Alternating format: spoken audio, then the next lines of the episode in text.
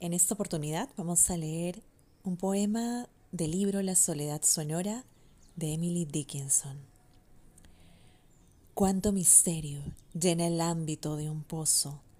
Su agua habita tan lejos, vecino de otro mundo.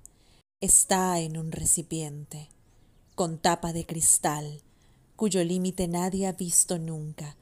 ¿Cómo observar siempre que se desee el rostro de un abismo?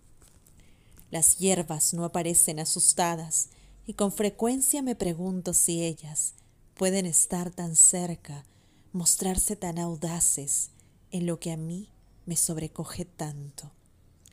Recuerdan de algún modo a estas plantas que se hallan junto al mar, donde ya no hacen pie y no delatan timidez alguna.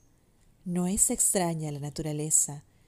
Los que más hablan de ella jamás han traspasado su hechizada mansión, ni han hecho comprensible su fantasma.